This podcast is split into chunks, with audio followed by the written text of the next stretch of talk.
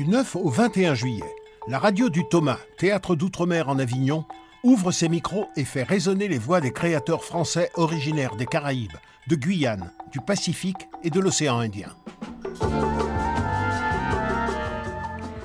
Bonjour à tous, nous sommes en direct d'Avignon au théâtre de la Chapelle du Verbe incarné pour l'émission Grand Large avec laquelle nous partirons chaque jour à la rencontre des créateurs invités à cette 21e édition du théâtre d'outre-mer en Avignon de tous ces artistes qui sont porteurs de cette culture française des grands larges pendant le Festival Off d'Avignon 2018.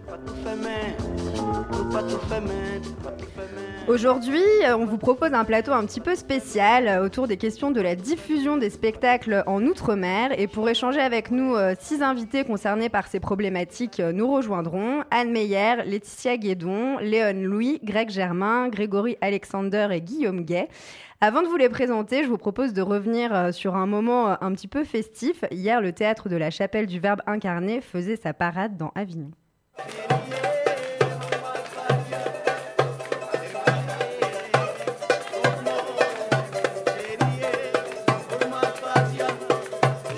Pacifique en 400 pas à midi 5.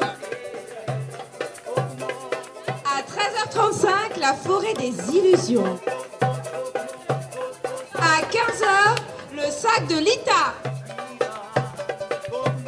À 16h35, Kala.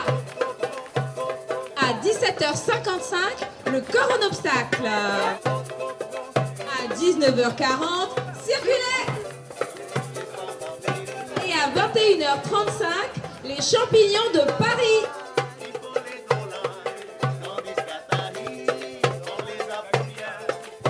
Et c'est où? C'est où?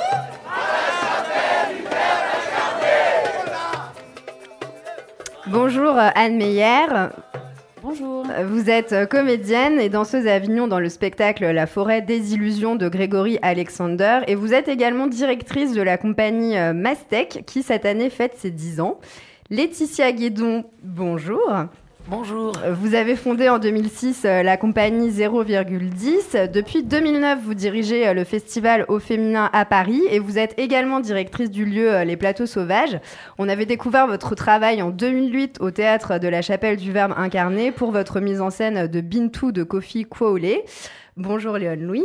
Bonjour. Vous êtes comédienne et en ce moment vous jouez dans le spectacle Kala au théâtre de la Chapelle du Verbe incarné et vous avez créé la compagnie euh, Baba Siphon qui est dans le cartel des compagnies associées euh, au Centre dramatique de l'océan Indien depuis 2017. Guillaume Guay va nous rejoindre dans quelques instants. Il est comédien dans le spectacle Les Champignons de Paris qui se joue tous les soirs à la Chapelle du Verbe incarné. Il est également euh, producteur et directeur de la compagnie euh, Caméléon, une compagnie qui est très active euh, en Polynésie française. Grégory Alexander, bonjour. Bonjour. Vous êtes acteur, danseur, chanteur et metteur en scène. Vous êtes également consultant et expert euh, en ingénierie culturelle. Euh, votre spectacle La forêt des illusions est également au théâtre de la Chapelle du Verbe incarné. Greg Germain, bonjour. Bonjour.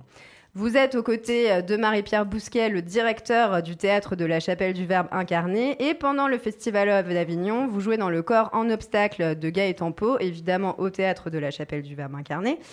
Greg Germain, euh, il y a 20 ans, vous avez récupéré les clés de cette ancienne euh, chapelle désaffectée et vous avez créé le Thomas, théâtre d'outre-mer euh, en Avignon. Pourquoi cette envie d'ouvrir un lieu assez spécifique comme celui-ci? Alors rapidement, je ne les ai pas récupérés aussi facilement. Il a fallu voir la municipalité et travailler avec elle pour essayer de lui proposer un projet qui soit structurant et structurel et qu'elle puisse comprendre aussi.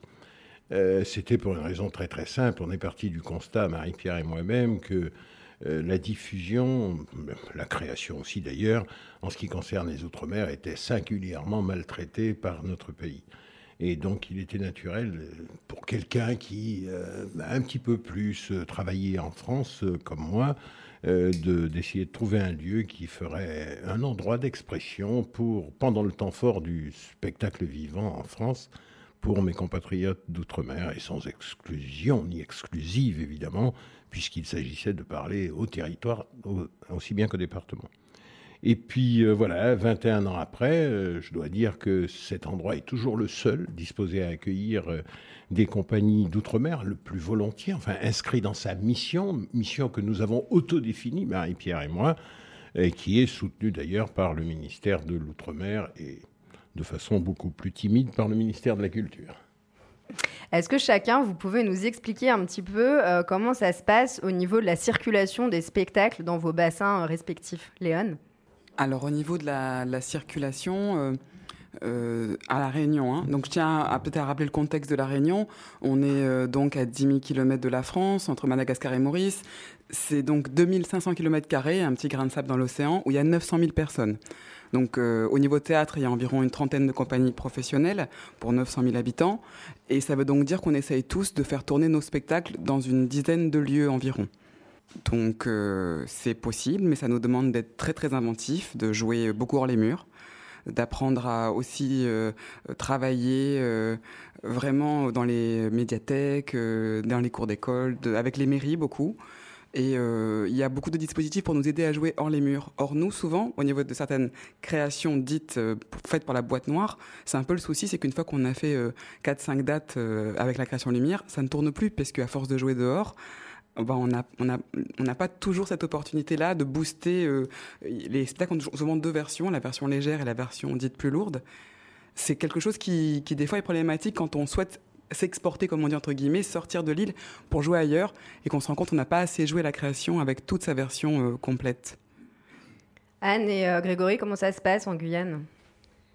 Eh ben, en Guyane, euh, on assiste à un climat euh, qui se délite euh, au niveau de la diffusion proprement dite, pour reprendre l'expression de Léon de la boîte dans, dans des boîtes noires, c'est-à-dire qu'on est passé de trois lieux qui diffusaient de manière très active des spectacles issus de la région et même d'ailleurs et euh, deux lieux euh, se sont effondrés sur eux-mêmes euh, pour des questions politiques très souvent.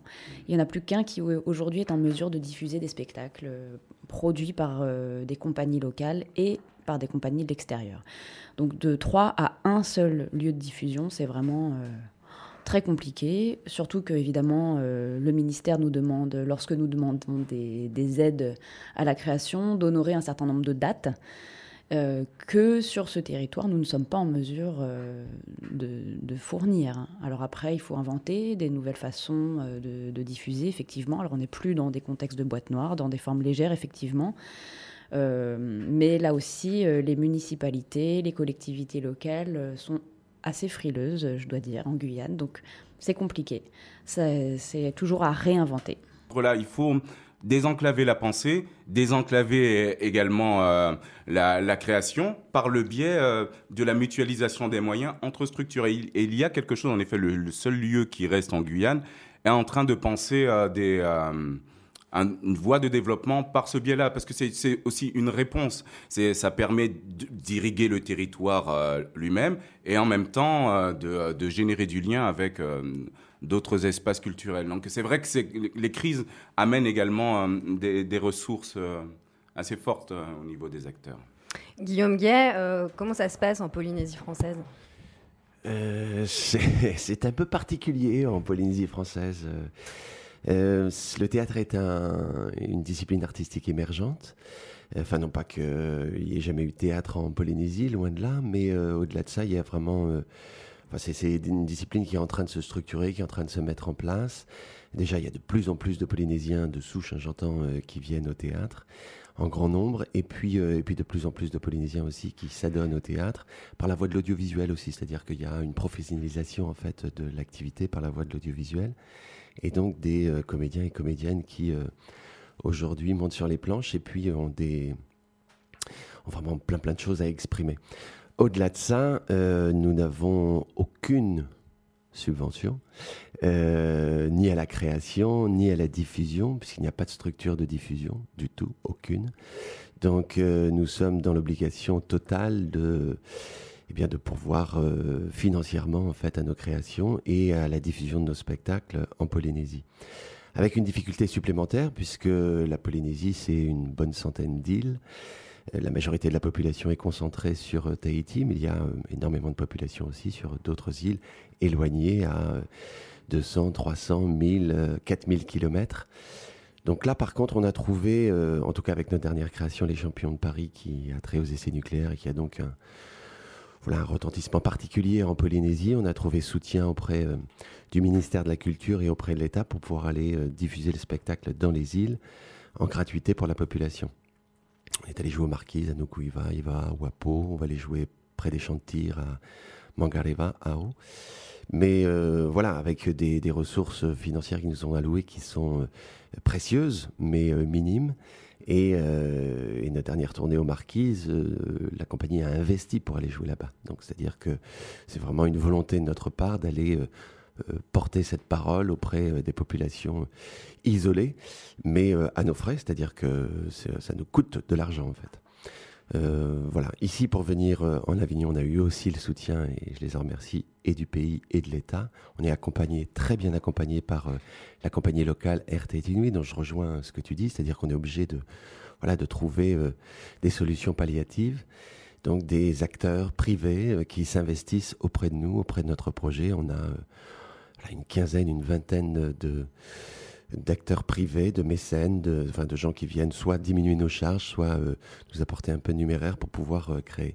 Et la grosse difficulté, c'est euh, de pouvoir tenir un propos qui soit, qui soit enfin, une parole, quoi, qui soit, qui soit intéressante, qui soit qui ne soit pas, qui, ne s'inscrive pas dans quelque chose de commercial, puisque bien évidemment, s'il n'y a aucune ressource ni pour la création, ni pour la diffusion, ça veut dire que eh bien, les compagnies sont tentées d'aller vers euh, ce qui est le plus rentable, entre guillemets, donc euh, des choses qui vont attirer le spectateur pour pouvoir euh, se rémunérer, pour pouvoir vivre, pour pouvoir subsister. Et, et, voilà. Et donc, c'est forcément, d'une certaine manière, en fait, j'irais aplanir en fait les propositions culturelles. Et puis on n'a pas de statut non plus, donc euh, il n'y a pas de statut d'intermittent. Donc ça veut dire qu'on euh, n'a pas de possibilité d'être en période de création et de pouvoir être rémunéré. Donc euh, voilà, on ne fonctionne que en tant qu'entrepreneur privé et avec les difficultés dont je viens de parler. Laetitia, euh, vous êtes une des rares femmes martiniquaises euh, directrices de lieu. Euh, est-ce que vous recevez, vous, des propositions de spectacles qui viennent, qui viennent d'outre-mer Et qu'est-ce que ça vous fait d'entendre ça, que certaines personnes n'ont pas justement des espèces de créations comme vous, vous proposez à Paris, dans le 20e arrondissement? Alors, c'est vrai que déjà, on peut que être tous autour de la table assez choqués de savoir qu'il y a des différences de traitement et notamment sur, le, sur les moyens immédiats. moi, j'ai quelques propositions. J'en ai pas encore beaucoup parce que le lieu est très jeune, donc je pense qu'on n'est pas forcément identifié. On est aussi une, euh, structure qui accueille en co-réalisation, donc on n'est pas coproducteur, on ne fait pas d'apport en numéraire, donc c'est pour le moment en tout cas. Donc c'est euh, assez euh, complexe d'accompagner des, compagnies de ce point de vue-là. À Paris, euh, nous, euh, euh, on a effectivement l'exposition qui est qui est évidente. après, ce qu'on essaye au plateau sauvage, en tout cas, de questionner, c'est le temps, parce qu'il y a aussi des voilà, ce projet a été construit pour vraiment essayer de comment dire de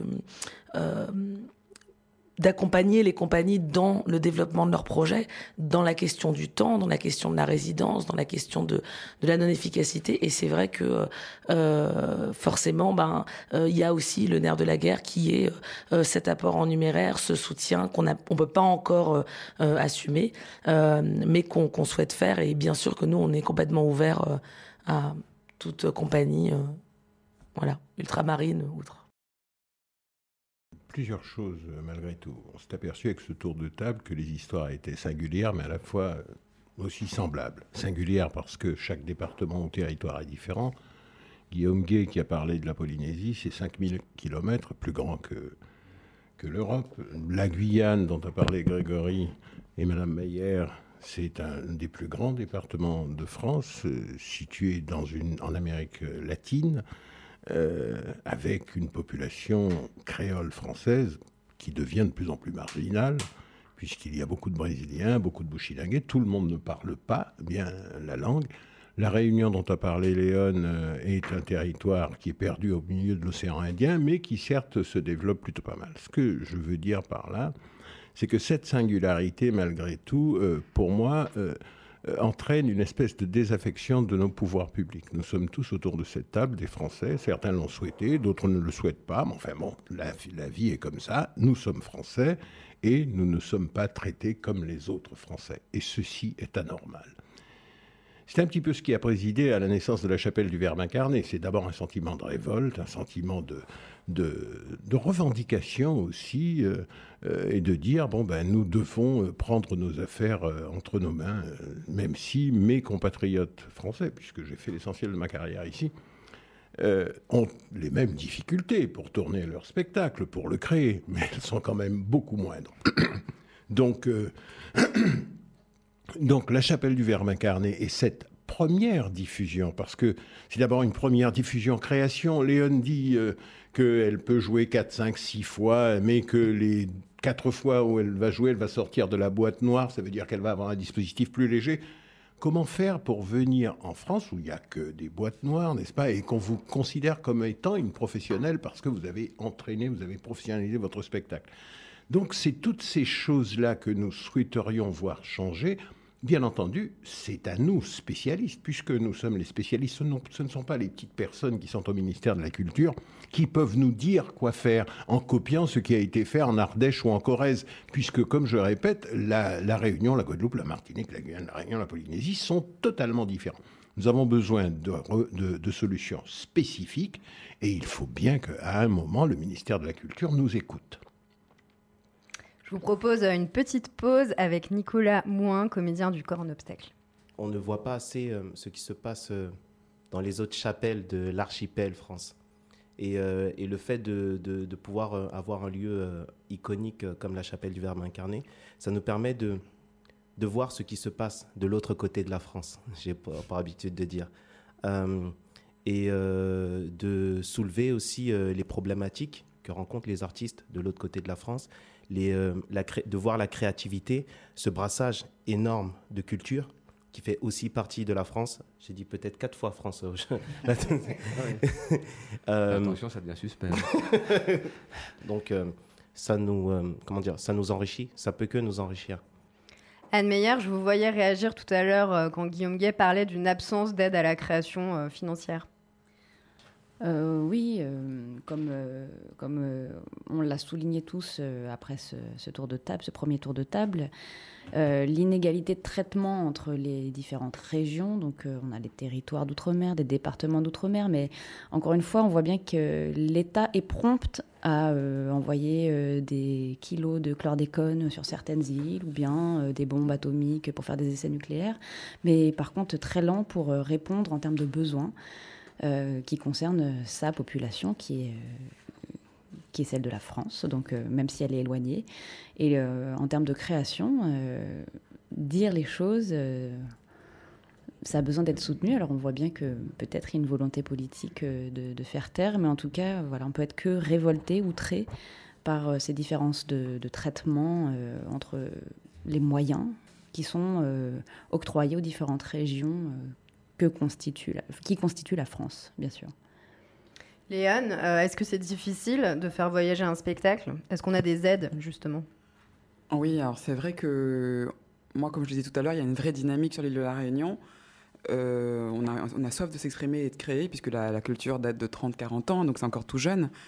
Donc effectivement, depuis euh, quelques années, euh, il y a un dispositif qui s'appelle le FEAC, euh, on contacte donc chaque DRAC et on peut donc demander des aides à la mobilité, au billet d'avion, s'il y a une vraie tournée derrière. Donc un certain nombre de dates importantes, en tout cas, enfin pas une ou deux, il faudrait au moins en avoir au moins euh, voilà, je sais pas, c'est pas encore tout à fait chiffré, mais à partir de, ça dépend des lieux et, du festival ou du théâtre. Et il y a aussi, nous, en tout cas, à La Réunion, des aides de la région, parfois aussi sur l'export, où ils considèrent que c'est bien que des compagnies de La Réunion puissent sortir. Moi, ce que je tiens à souligner, c'est aussi le fait qu'on doit prendre un avion. Donc, on ne peut pas euh, facilement emmener tout le décor. Ça veut dire racheter le décor sur place quand on vient en France euh, continentale. Ça veut dire aussi euh, euh, vraiment se poser toutes ces questions-là quand on part en tournée, euh, savoir louer des camionnettes, savoir prendre le train, peut-être avoir une compagnie sur place qui accompagnonne tout ça. Euh, accompagnonne, oui, je, précise. Parce que des fois, rien que de se poser des questions du genre, quand on est en tournée, entre deux tournées, du lundi au mercredi, on est donc logé et hébergé chez des amis, puisqu'on est à 10 000 km de chez nous. Et en même temps, c'est quand même extraordinaire de savoir qu'on a des aides aux billets d'avion. Souvent, quand on arrive à piquer la curiosité euh, de programmateurs qui ont envie de voir nos spectacles, euh, voilà, euh, moi, ça m'est arrivé donc de tourner un, peu et j'étais vraiment ravie de ça. Et bien, du coup, on a, fait le choix de leur dire de, mettre en gros et en gras sur les plaquettes que- qu'on était financé par, enfin, pour, pour les aides de- pour l'avion. Parce que souvent, ils ont peur de devoir payer les frais d'approche dans ce sens-là, alors que nous, toutes les salles à La Réunion le font. Toutes les salles de La Réunion qui achètent des spectacles de, de métropole euh, prennent en charge les billets d'avion. Pourquoi ça ne marche que dans un seul sens? C'est une vraie Oui, question. c'est moi qui ricane, Greg. Je ricane parce que je connais la réponse. hein. Il est évident que j'ai affaire à un ministère qui est éminemment raciste. Alors je sais que le mot vient d'être rayé de la Constitution, paraît-il. Il n'en demeure pas moins vrai que les gens qui aujourd'hui sont à la tête du ministère de la Culture, s'ils ne se penchent pas plus sur ce problème-là, c'est parce qu'ils n'en ont rien à cirer. Et s'ils n'en ont rien à cirer, c'est parce que les populations qui sont là-bas ne les intéressent pas. Et si les populations qui sont là-bas ne les intéressent pas, parce que ce sont des gens qui ne considèrent pas que ces gens-là devraient être français. Donc pour moi, c'est soit de l'exclusion, et elle n'est plus silencieuse, parce que nous sommes assez nombreux à dire ce que nous pensons, nous sommes assez... Ça fait depuis longtemps que cette chapelle du Verbe incarné existe.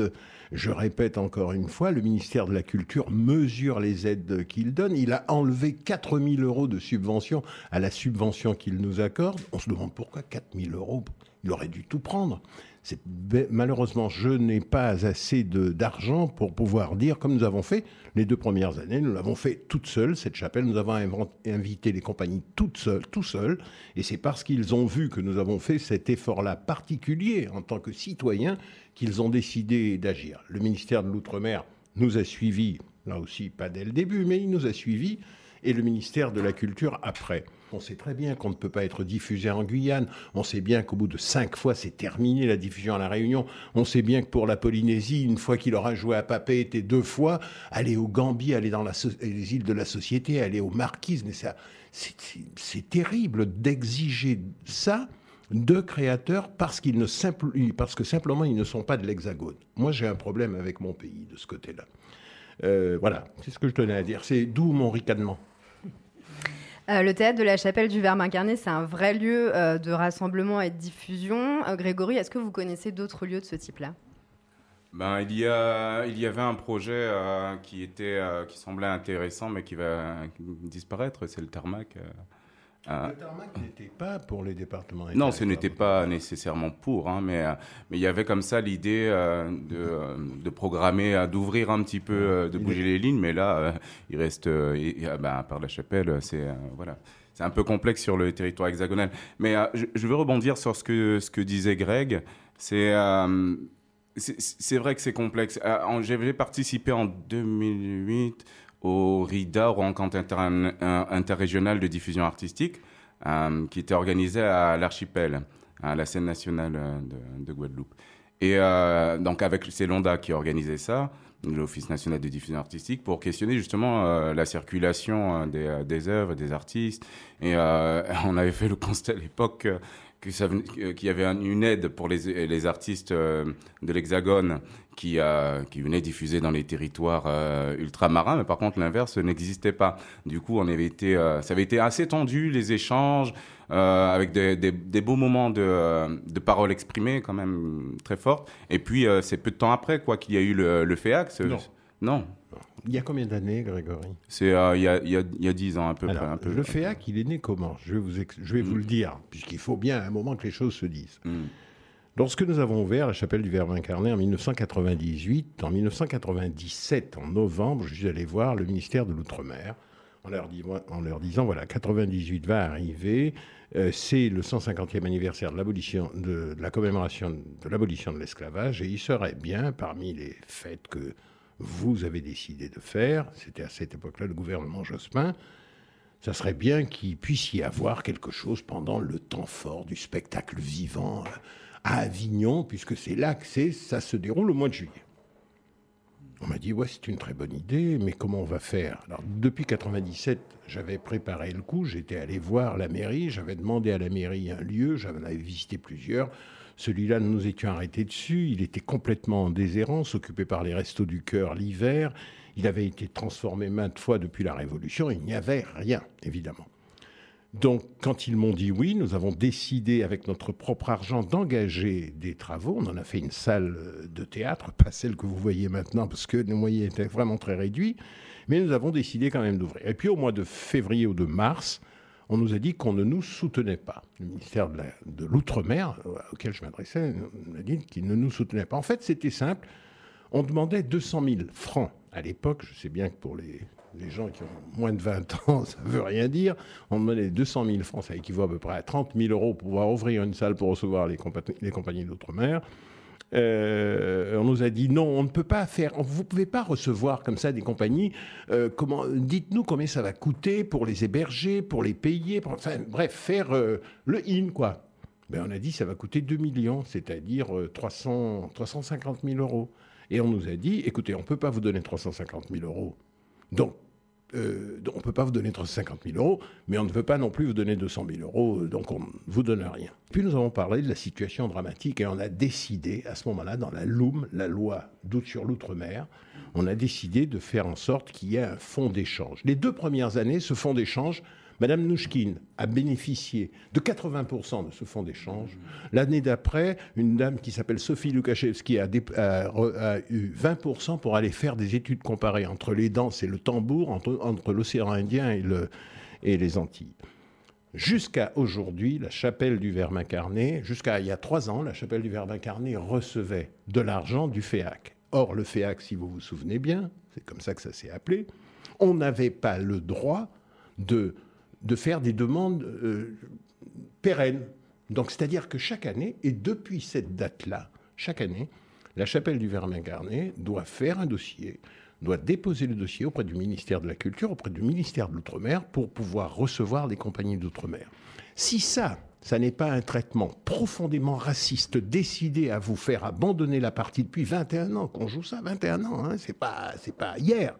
C'est destiné à nous faire abandonner cet endroit qui est un petit peu réservé à l'outre-mer. Donc, euh, alors, je vais encore une fois remercier le ministère de l'Outre-mer qui fait de vrais efforts alors que ça n'est pas véritablement sa mission.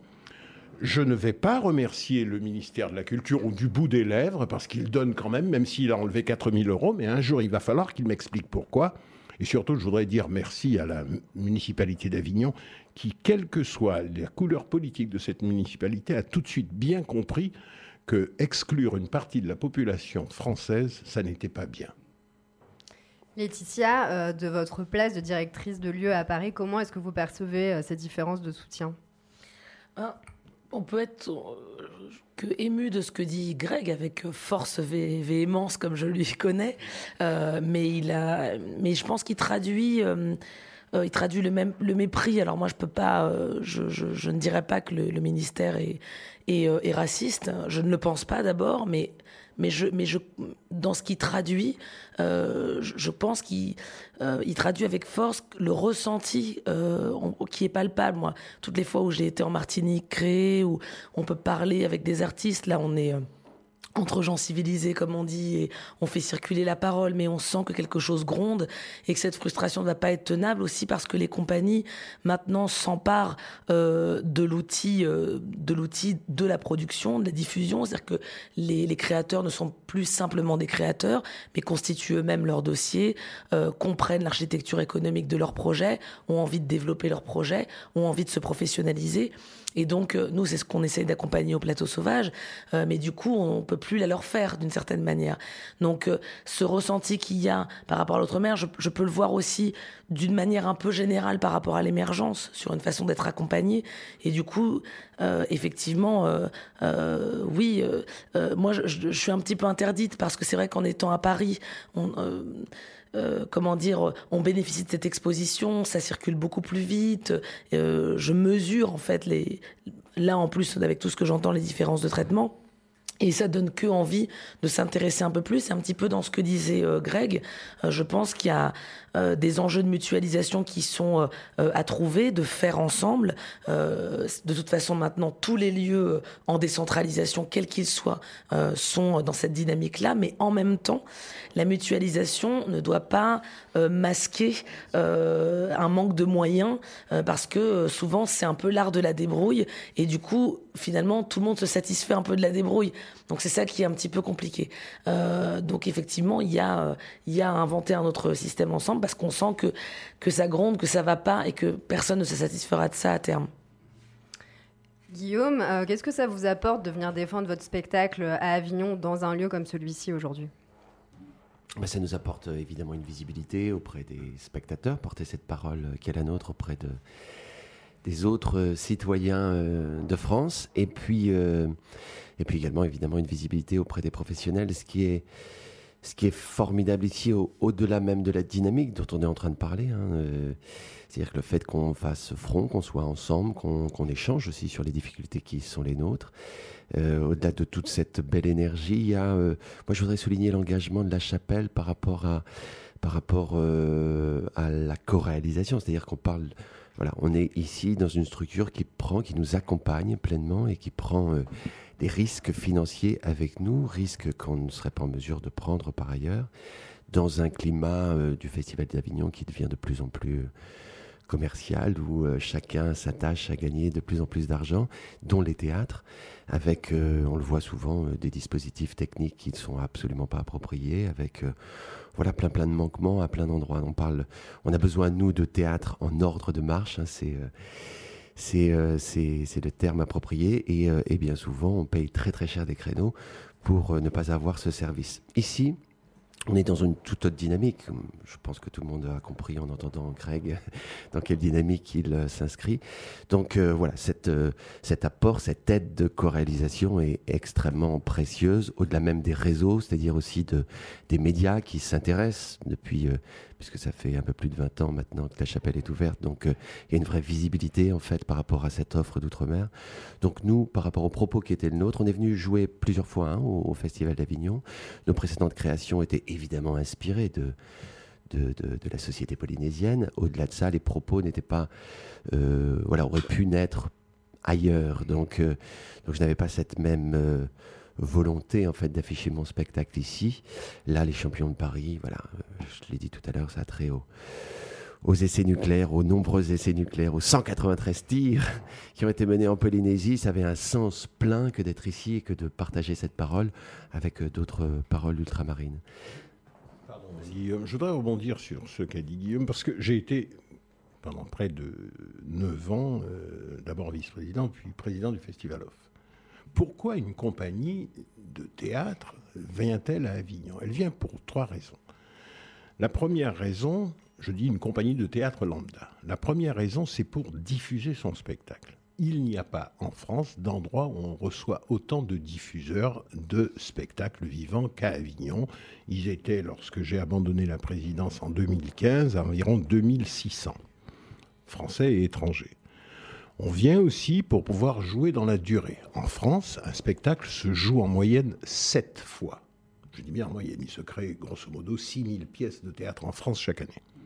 Donc on vient pour jouer dans la durée. Jouer dans la durée permet de professionnaliser les équipes, permet à un metteur en scène de mieux voir son travail, permet à un auteur de mieux sentir euh, euh, l'effet de son écriture sur, euh, sur le public qui vient, et permet aux acteurs et aux techniciens évidemment d'aller plus profondément dans leur rôle. Puis la troisième raison pour éventuellement avoir un article de presse. Alors ça devient de plus en plus problématique. Il y a 1568 compagnies, je crois, ou quelque chose comme ça, spectacle en tout cas. Euh, et donc, euh, comme il y a de moins en moins de place dans les journaux pour la culture, que ce soit Le Monde, Libé, euh, Libé de toute façon ne couvre jamais le off, ou, très peu, puisque ce sont des journaux qui sont là que pour le in. Je parle de la Provence, du de, de Vaucluse, de Midi Libre, etc. Ils ont beaucoup de mal. Donc, ça, c'est pour une compagnie lambda, j'allais dire normale, blanche, française, de l'Hexagone. Euh, pour les autres, ce que nous sommes, ça permet euh, un petit peu plus de choses. Bien entendu, essayer la diffusion du spectacle, mais ça permet aussi de confronter son écriture, sa mise en scène au regard d'autres publics. Je prétends, moi, qu'on ne fait pas du théâtre en Martinique, en Guadeloupe, en Guyane, à La Réunion, comme on fait euh, à Strasbourg ou dans l'île de France. Chez nous, par exemple, beaucoup le théâtre est chanté, beaucoup dans le théâtre il y a du chant, je veux dire, il y a de la musique, ce qui n'existe plus en France. La, troisième, la deuxième raison, euh, de voir des nouvelles techniques à l'œuvre, parce que quand un acteur, quand un metteur en scène qui est en Guyane ou en Polynésie vient en France, dans l'Hexagone, pendant le festival Off, il peut voir euh, peut-être je sais pas moi, 10, 12, 15, 20 pièces de théâtre s'il veut. Alors que si vous habitez la Guyane ou même la Réunion, si vous voyez 5 pièces de théâtre différentes dans l'année, c'est énorme. Euh, je ne parle même pas de la Guyane, je ne parle pas de la Polynésie, etc. Et puis ensuite, ça, permet aussi, c'est ça, des, perspectives de diffusion qui sont absolument inenvisageables dans notre département. Et enfin, ce dont tu parlais, euh, Laetitia, c'est de croiser les regards avec d'autres créateurs, avec d'autres imaginaires qui permet justement de tenter la mutualisation une des choses que cette chapelle veut faire si euh, le ministère de la Culture décide de nous écouter, c'est de faire de cet endroit un centre de ressources qui pourra éventuellement recevoir des compagnies qui voudraient venir en résidence, échanger des projets avec d'autres créateurs, pas seulement des départements et territoires d'outre-mer, mais aussi de France. Il y a, beaucoup de, metteurs en scène français d'ici, normaux, blancs, qui sont prêts à travailler avec nous parce que ce sont des gens qui aiment le spectacle vivant et nous pouvons faire des échanges comme ça. C'est ce que nous avons proposé au ministère de la Culture, qui, comme d'habitude, je vous dis, euh, on lui a proposé ça, il nous a enlevé 4000 euros. C'est absolument génial, quoi, parce qu'on propose un truc qui n'a même. Et on nous enlève de l'argent. Léon, ça a du sens de venir défendre Kala dans un lieu comme celui-ci aujourd'hui? Ah oui, complètement. Ben, c'est vrai qu'on ressent une vraie solidarité, comme soulignent tous mes confrères à cette table, parce qu'on sait qu'on vient tous de très très loin et on a vraiment envie de jouer nos spectacles. Et en même temps, ce sont des publics très très différents. Nous, nous à La Réunion, le, public est, reconnu pour être un public chaleureux et un public très réactif. Ici, le public est plus froid, plus distancié. Donc des fois, on se dit c'est bizarre, ça réagit pas, mais c'est aussi tout, le challenge parce que forcément, comme on est influencé par par, par là d'où on vient dans mon spectacle, il y a un peu de créole. Donc forcément, sur les endroits où il y a un peu de créole, les gens vont moins réagir qu'à La Réunion. Mais, mais en même temps, sur l'émotion que, que, les gens peuvent partager, je ressens que c'est quelque chose d'universel et ça me, ça me touche de plus en plus. Il y a des retours de qualité.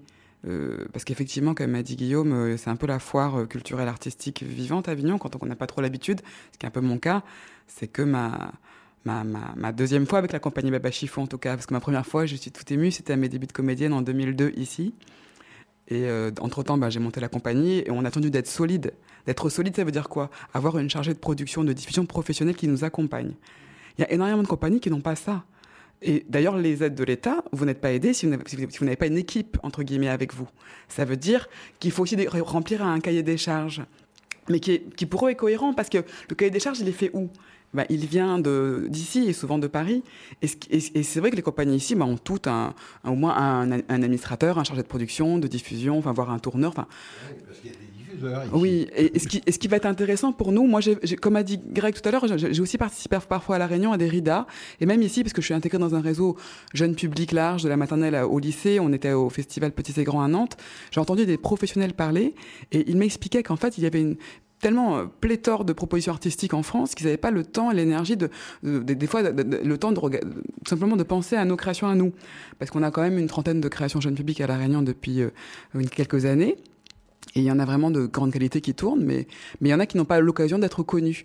Et en fait, quand j'ai entendu ça, j'ai compris qu'ils étaient tellement sollicités sur le territoire depuis qu'en plus euh, il y a Internet et les mails que c'est même pas c'est une vraie réflexion que j'avais. Je me disais, mais comment piquer leur curiosité? D'autant plus qu'ils vont comparer nos spectacles à ceux qu'ils voient déjà, qui ont, déjà un niveau de performance, artistique et de choix scénographiques que nous, on ne connaît pas, parce qu'on est très loin. Et puis, comment être toujours comparé au niveau de code artistique culturel euh, Être toujours comparé à ce qui se passe, euh, entre guillemets, en France continentale. Ça, c'est pas toujours évident à vivre. Nous, chez nous, par exemple, des codes interactif, ça se fait sans enlever le rêve euh, au spectateur. On un, un, professionnel m'a déjà dit, un programmateur, si vous faites de l'interactivité, vous cassez euh, le rêve du spectateur. Il n'est pas bon. Euh. Et j'ai dit ah bon, mais nous on fait ça depuis toujours chez nous.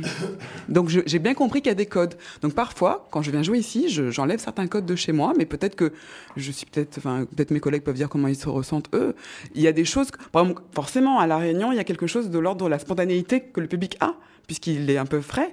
Et ici en France, il y a un, côté plus, euh, euh, j'ai envie de dire, euh, oui, un, quelque chose de, différent. Guillaume et Grégory, vous vouliez rebondir sur ce que Léon disait? Oui, enfin moi je voulais rebondir sur ce que disait tout à l'heure Greg par rapport à, hein. par rapport à des besoins de résidence, puisque moi je témoigne évidemment de ce qu'on vit en Polynésie française. Je parlais tout à l'heure de louer des théâtres pour pouvoir répéter. Oui, c'est ça. Euh, effectivement, je parlais, je parlais de, de, de l'absence d'aide à la création, mais cela va jusque effectivement être dans l'obligation de pouvoir louer des espaces techniques et donc euh, des théâtres, puisqu'il n'y a, pas, a pas de lieu réservé en fait à la résidence. La résidence, hein, euh, c'est c'est de pouvoir avoir un lieu équipé, un plateau technique pour pouvoir créer un spectacle. Donc, euh, nous sommes obligés, nous, de notre côté, eh bien, effectivement, de, de, de louer, donc de, de, trouver des fonds pour pouvoir avoir des espaces, pour pouvoir exprimer notre, euh, notre créativité artistique et même de venir jusqu'en métropole, c'est-à-dire de pouvoir trouver des structures d'accueil, c'est-à-dire des théâtres dans lesquels on a déjà tourné, qui nous mettent à disposition, parce qu'ils ont apprécié effectivement notre travail, et qui nous mettent à disposition des lieux pour pouvoir créer. Ce qui est quand même une aberration, c'est-à-dire qu'on ne peut pas créer chez nous, on est obligé d'aller créer, ça nous arrivait sur euh, bon nombre de nos spectacles, d'aller euh, trouver des structures d'accueil en métropole pour pouvoir créer. Et puis je voulais rebondir aussi sur ce que disait Greg aussi tout à l'heure sur cette nécessité de, de, pouvoir partager, de pouvoir, euh, de pouvoir euh, aller à la rencontre de l'autre, des autres créateurs, de pouvoir voir des spectacles, de pouvoir, euh, oui, trouver juste une source aussi à notre créativité. on a des besoins importants aussi de formation, d'accompagnement de nos formations. On est tous formés, mais on a besoin toujours d'une formation constante. Et, et voilà, la formation, en tout cas chez nous, hein, je ne parle que de la Polynésie française, est absolument absente, totalement absente, jusqu'à ne pas euh, trouver de créateur lumière, là aussi pour euh, notre spectacle Les Champions de Paris, on est obligé de faire appel à un créateur lumière qui vient de la métropole, dont on paye le séjour en Polynésie. Enfin, c'est une aberration totale. On ne trouve pas. Alors, je parle de créateur lumière, mais je parle maintenant de régisseur, c'est-à-dire que le, le, notre régisseur, nos régisseurs, puisqu'on en a deux, sont deux régisseurs qui sont de métropole, puisqu'il y a les quelques régisseurs qui sont en Polynésie sont affectés à des structures, hein, le, le, le, petit théâtre et le grand théâtre de la Maison de la Culture, euh, ou bien euh, euh, s'ils sont en freelance, sont extrêmement occupés en fait par des structures permanentes, et, euh, et donc du coup ne sont pas en mesure d'accompagner nos tournées. Nous, on a sur ce spectacle, on a à peu près fait une quarantaine de dates en Océanie avant de venir ici à Avignon. Donc euh, il y avait matière à tourner, il y avait matière à, employer des gens. Mais il n'y a pas les compétences localement euh, parce que tout simplement il n'y a pas d'accompagnement, il n'y a pas de formation. Oui, je suis complètement d'accord sur le besoin de formation qu'on a dans l'outre-mer. C'est très très très important de le souligner parce que pendant des années, nous les intermittents qui arrivons à en vivre euh, sur l'île par exemple, on, on paye des droits AFDAS. Or, il n'y a pas de stage AFDAS à La Réunion. Et euh, voilà, elle me fait le signe qu'en Guyane non plus. Mais à un moment donné, il, faut parler de, formation professionnelle. C'est une chose bien connue. Euh, je vous dis que je crois que j'emploie beaucoup, et depuis longtemps, le mot bantoustan. Pardon de t'avoir interrompu, Léon. Euh, mais je pense qu'ils ne comprennent pas bien. Il faut dire racisme. Bantoustan, ça sert à rien de dire ça. C'est du temps de l'apartheid, tu vois, le Bantoustan, on te donne des choses, mais pas trop, pour pas que tu te développes trop, et puis on te donne pas tout, et puis on te fait payer des choses parce que vous payez l'AFDAS en Guyane et à La Réunion, mais vous n'avez pas l'AFDAS. Bon, donc euh, c'est pas c'est pas Bantoustan, il faut arrêter, il faut je bannis ce mot désormais, j'appelle un chat un chat, racisme parce que ça n'est pas je comprends pas ce que ça peut être autrement. Bah, c'est comme un oubli, c'est comme si vous avaient oublié tu n'existes pas à leurs yeux. Oui, moi je voulais rebondir sur ce que disait euh, Léon tout à l'heure par rapport, par rapport aux esthétiques. C'est euh, c'est vrai que euh, le, la création dans les territoires ultramarins va prendre son essence dans, dans des, dans, des, cultures, dans une certaine approche finalement de l'art de la parole et, et de de l'art de raconter par, par, le corps, ou avec, que ce soit dans les traditions contées, ou que voilà, ça va prendre son, quand même son essence dans des choses fortes, et ça impacte forcément euh, l'écriture de plateau, l'écriture dramaturgique. Et euh, euh, il y a quelqu'un de, de, l'appareil de l'État, le ministère de la Culture, qui a vu le spectacle hier, et, et qui disait ah mais tiens, c'est euh, c'est très chouette, c'est très poétique, très très très onirique. Il y a vraiment euh, quelque chose de très euh, mystique et qu'on retrouve avec. Il y avait une autre compagnie qui avait joué avant, pareil, c'était un peu mystique. On se retrouve comme ça. Et il parlait d'une forme d'identité en fait de, spectacle et, m'encourageait, il me disait écoute ton, écriture elle est, très intéressante, ce serait bien que tu du coup que tu mettes au service cette poétique et, ces propos philosophiques sur quelque chose du euh, plus du social, du réel. Et, euh, là, j'entendais très bien aussi. Euh, on j'ai vu beaucoup de pièces comme ça, en effet. Et tu, tu disais que parfois tu ramenais un petit peu à, à Léon, à, au public d'ici les, les, créations. Tu ramenais un petit peu quelque chose qui puisse parler peut-être au public Disons que ce que je ce que j'essaie de te dire, c'est que la compagnie fête ses 14 ans et je sais qu'il y a des créations que je n'aurais pas amenées à Avignon. Ouais, ouais, j'entends. Je pense que celle-ci peut parce qu'il y a vraiment une largeur euh, dans la manière, dans l'écriture. Et mm. c'est ce qu'on a souhaité avec Serge Grondin et moi-même euh, de sortir. On avait envie, euh, il est temps. On, sent que c'est aussi un moment pour nous de, de vraiment d'évoluer mais on sent qu'il y a des créations où on va nous renvoyer trop fort, que c'est trop créole, que, nos codes artistiques sont trop forts et que ça marche bien à la Réunion. Et j'ai pas, trop. Voilà, voilà, tu et moi, je me demande justement, est-ce qu'il faut pas, faudrait pas insister pour proposer justement euh, des esthétiques euh, différentes. Des, euh, par exemple, il y a une tradition du conte chez les Teco, qui est un peuple amérindien, qui se fait. c'est des. Le conteur les, les, euh, personnes qui sont là, qui écoutent, sont dans des hamacs. Et euh, le compteur passe et c'est assez sensoriel parce que euh, c'est avec une lumière basse. parfois il a un instrument, une plume et il va chatouiller sous le hamac pour quand il parle du jaguar. C'est une forme différente. Et, et c'est à partager, ça. C'est, je, veux dire, il faudrait peut-être pas se couper de ces choses-là pour euh, amener une, une certain, un certain lissage, peut-être, de. Euh, surtout pas. Ouais, surtout pas. Disons que c'est comme si on partageait nos, nos doubles, triples, quadruples cultures sur une scène parce qu'on est tout ça. Et en même temps, on met tous des, des, des jeans, des baskets. On est aussi, euh, on, on, est connecté avec Internet. Finalement, j'en arrive à me dire aussi, c'est pour ça que j'avais envie d'amener Kala ici c'est pétri de cette légende créole qui a 250 ans, qui est née dans l'esclavage, cette femme qui se transforme en oiseau. Et en même temps, je raconte moi mon histoire aujourd'hui, femme de 2018. Et c'est ce que tu fais aussi, c'est ce qu'on fait tous. C'est comment on se raconte nous aujourd'hui? Anne? Moi, je crois qu'on est un endroit de résistance, à la fois euh, par les formes de nos créations, c'est-à-dire euh, des résistances euh, tout simplement qui parlent de nos identités, de, de nos régions, de, de, nos cultures. On est aussi un endroit de résistance, comme ici à la chapelle du Verbe incarné, où c'est résister que, de faire exister ce lieu sur la durée, de proposer cette, cette, cet îlot qui nous permet à nous de venir jouer et parler de ces, lieux d'où nous venons et de nos cultures. Et c'est aussi une résistance que de prendre des risques ensemble, euh, c'est-à-dire euh, sans beaucoup de moyens, euh, se débrouiller, mais pour essayer encore et toujours de susciter l'intérêt et de l'ensemble de nos compatriotes français et des pouvoirs publics pour soutenir la vivacité de, de la création dans nos territoires d'outre-mer. Oui, d'autant qu'il y, y, a une vraie euh, demande sur nos territoires, hein. il y a une vraie euh, euh, fréquentation de nos lieux. Je, ne connais que moi, ma propre expérience évidemment en Polynésie, mais, mais voilà, les théâtres sont pleins. Les théâtres sont pleins. Donc ça veut dire qu'il y a le public est là, le public est là pour entendre nos paroles.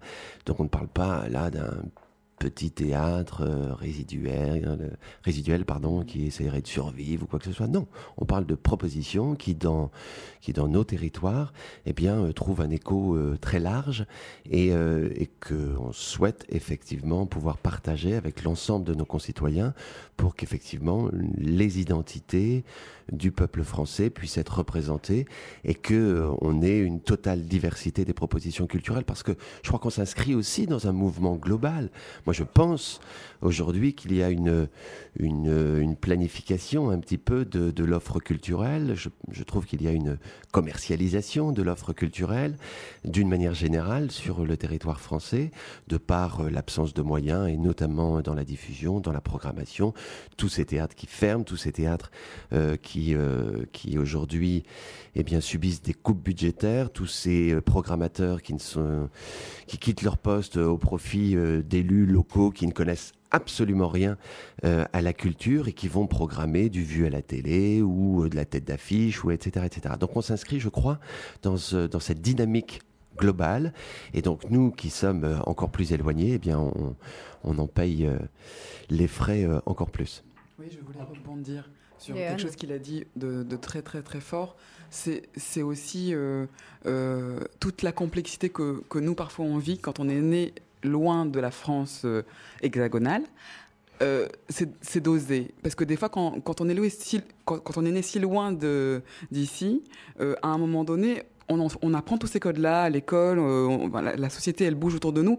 Mais par rapport à là d'où on vient, moi, ce que je ressens de mon territoire, c'est que d'abord on observe, on observe, on observe, mais euh, pendant longtemps le monde s'est fait un peu sans nous, les lois se sont faites sans nous, et là maintenant on commence à y aller, et on a vraiment envie d'y aller parce que pendant des années on, était un peu voilà bridé par rapport à, tout ça, et c'est dosé, et c'est ce que la chapelle permet, le fait de, se rencontrer, d'avoir cette solidarité là, il, crée, une porte, une vraie porte pour qu'on puisse oser être là, parce que souvent on nous dit mais euh, euh, mais pourquoi vous osez pas? Bah Parce que fondamentalement, c'est pas simple en fait.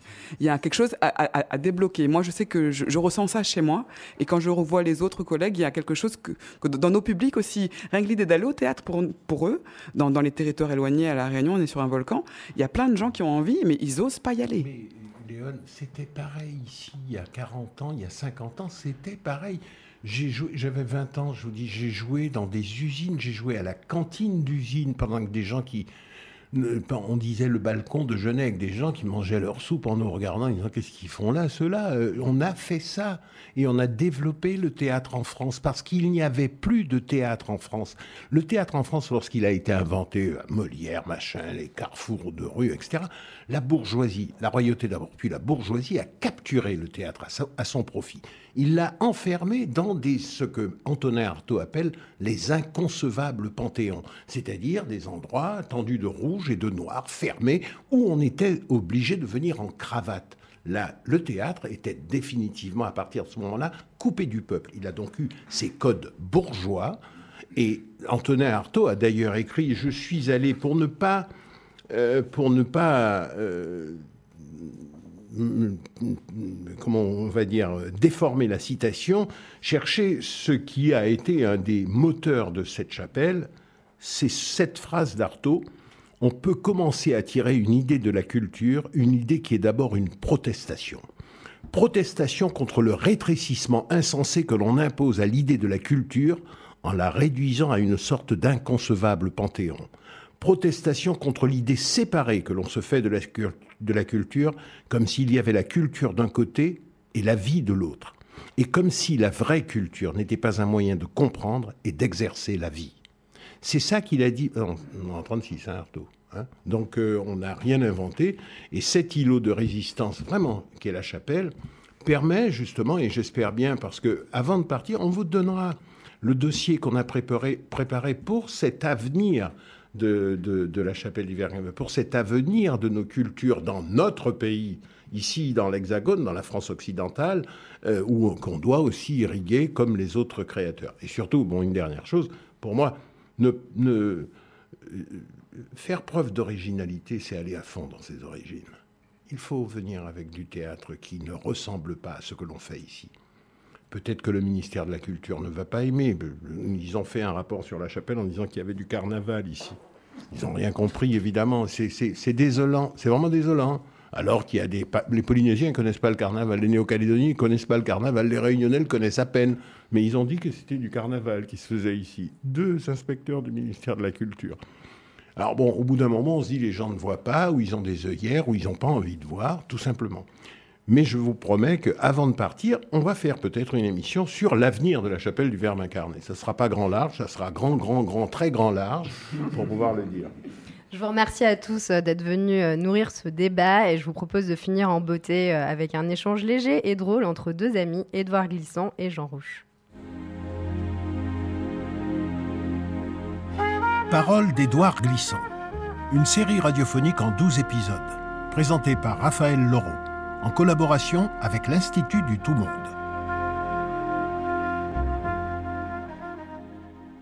Mars 1994.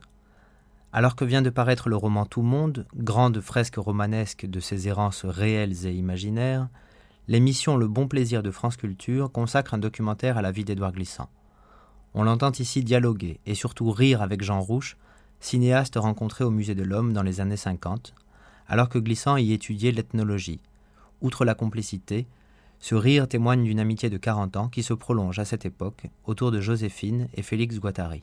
La chose principale que je voudrais dire, c'est que entre le cinéma de convention avec des scénarios bien ficelés et des machins euh, Jean Rouche a inventé sur la terre d'Afrique la caméra stylo, le, euh, le cinéma.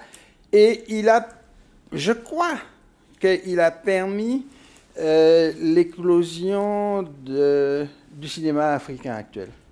Et beaucoup de, films africains d'aujourd'hui auraient été beaucoup plus hollywoodiens et scénarisés euh, s'il n'y avait pas eu ton travail euh, avant.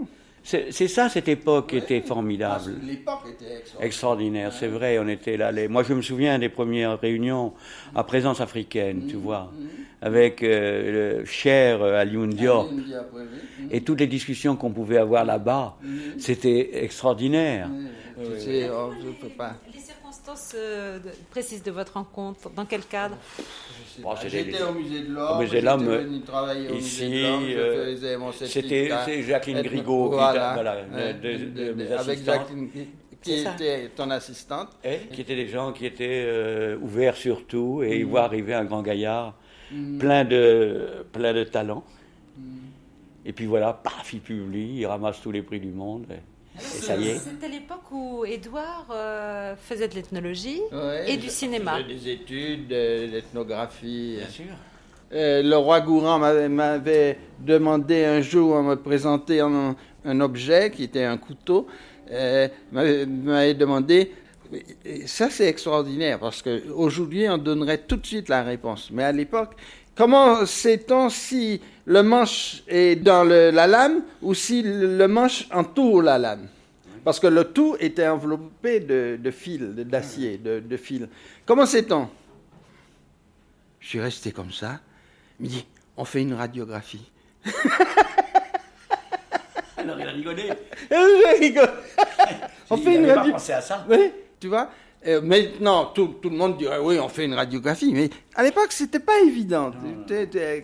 Et, c'était ça l'atmosphère du, du, musée de l'homme. On, te donnait une, une, omoplate de, de, vache et, un morceau de dent de rhinocéros ticorinus, et, puis les deux se ressemblaient tout à fait. et on te disait, qu'est-ce que c'est? Et, et, ça, il fallait être costaud, là, il fallait apprendre. Hein. Il y avait les sœurs rivées, tu te souviens pas? Et elles, euh, elles surveillaient les écrits. Or, elles avaient envie de faire pipi tout le temps. Alors elles sortaient à ce moment-là, comme ça durait une minute. Il y avait une grande solidarité entre ah tout le monde. Alors elles rentraient. Et c'est comme ça qu'on passait nos examens. C'était un grand lieu de, de, de rêve, ça. Ah vraiment, où le monde entier euh, était là. C'était le tour du monde en deux heures. Là où j'ai travaillé, moi, où j'ai préparé ma thèse, c'était là où Michel Léris était, euh, dans, la, dans les caves de l'Afrique. Et de temps en temps, Léris euh, se mettait à rugir. Alors les gens disaient non, non, non, il n'a rien, il est inspiré. le lion rugit. Non, c'est des trucs euh, formidables. Et avec le roi dont tu parlais tout à l'heure, euh, de temps en temps, euh, quand on s'ennuyait, on tirait à l'arc avec les, les, arcs des collections. Et lui était vachement fort. Il était fort. Ah oui, ah oui. non, c'était le. C'était vraiment le musée de, le musée de l'homme vivant. C'est plutôt un musée de l'homme un peu mort, tu vois. Et ça, c'est. Mais enfin bon, euh, nous, on est les seuls, on est les seuls à tenir. Mais qu'est-ce qui a rendu l'ethnologie triste d'après vous? C'est le passage euh, obligé par le structuralisme? C'est le, le, syndrome sciences humaines? C'est le vouloir être une science exacte. Et alors qu'on ne savait pas encore grand-chose, donc il a fallu faire des théories, etc. Et donc euh, on s'est un peu desséché dans des textes, alors que avant les gens faisaient des collections, décrivaient des rituels, décrivaient des techniques. Euh, le roi Gourand et tous ces gens-là, bon, qui étaient préhistoriens, ils te, ils taillaient une hache taillés euh, eux-mêmes en, trois secondes. Ils connaissaient toute la technique. Ils, fabriquaient des faux merveilleux, quoi, qui n'étaient pas des faux, en fait. Ils achetaient. Donc c'était. Et puis les gens. Euh, il y, avait autre chose, c'est que tout ça était lié à une histoire d'avant-guerre, qui était l'ethnographie moderne, était née euh, en même temps que le surréalisme. Et la, grande revue du surréalisme d'avant-guerre, publiée par Skira, qui était le Minotaure, publiait en même temps les relations de Griol euh, ramenant ses masques du pays d'Ogon. Donc euh, il y avait une liaison. Léris, il écrivait des poèmes, c'est un des plus grands écrivains de cette époque. Il était dans son petit bureau, là, en train de faire en même temps, de s'occuper du département d'Afrique noire. Non, c'était une ambiance euh, qui était, pour des gens comme moi, on était aux anges. Grand Large, c'est terminé pour aujourd'hui. C'était Savannah Massé et à la technique Alice Baudouin. On se retrouve lundi avec les écrans du Tout Monde en compagnie d'Edoui Plenel, Nicolas Klotz et Denetem Twambona. En attendant, vous pouvez réécouter euh, cette émission en podcast sur le site verbeincarné.fr, également sur notre page Facebook et sur FM 93.1.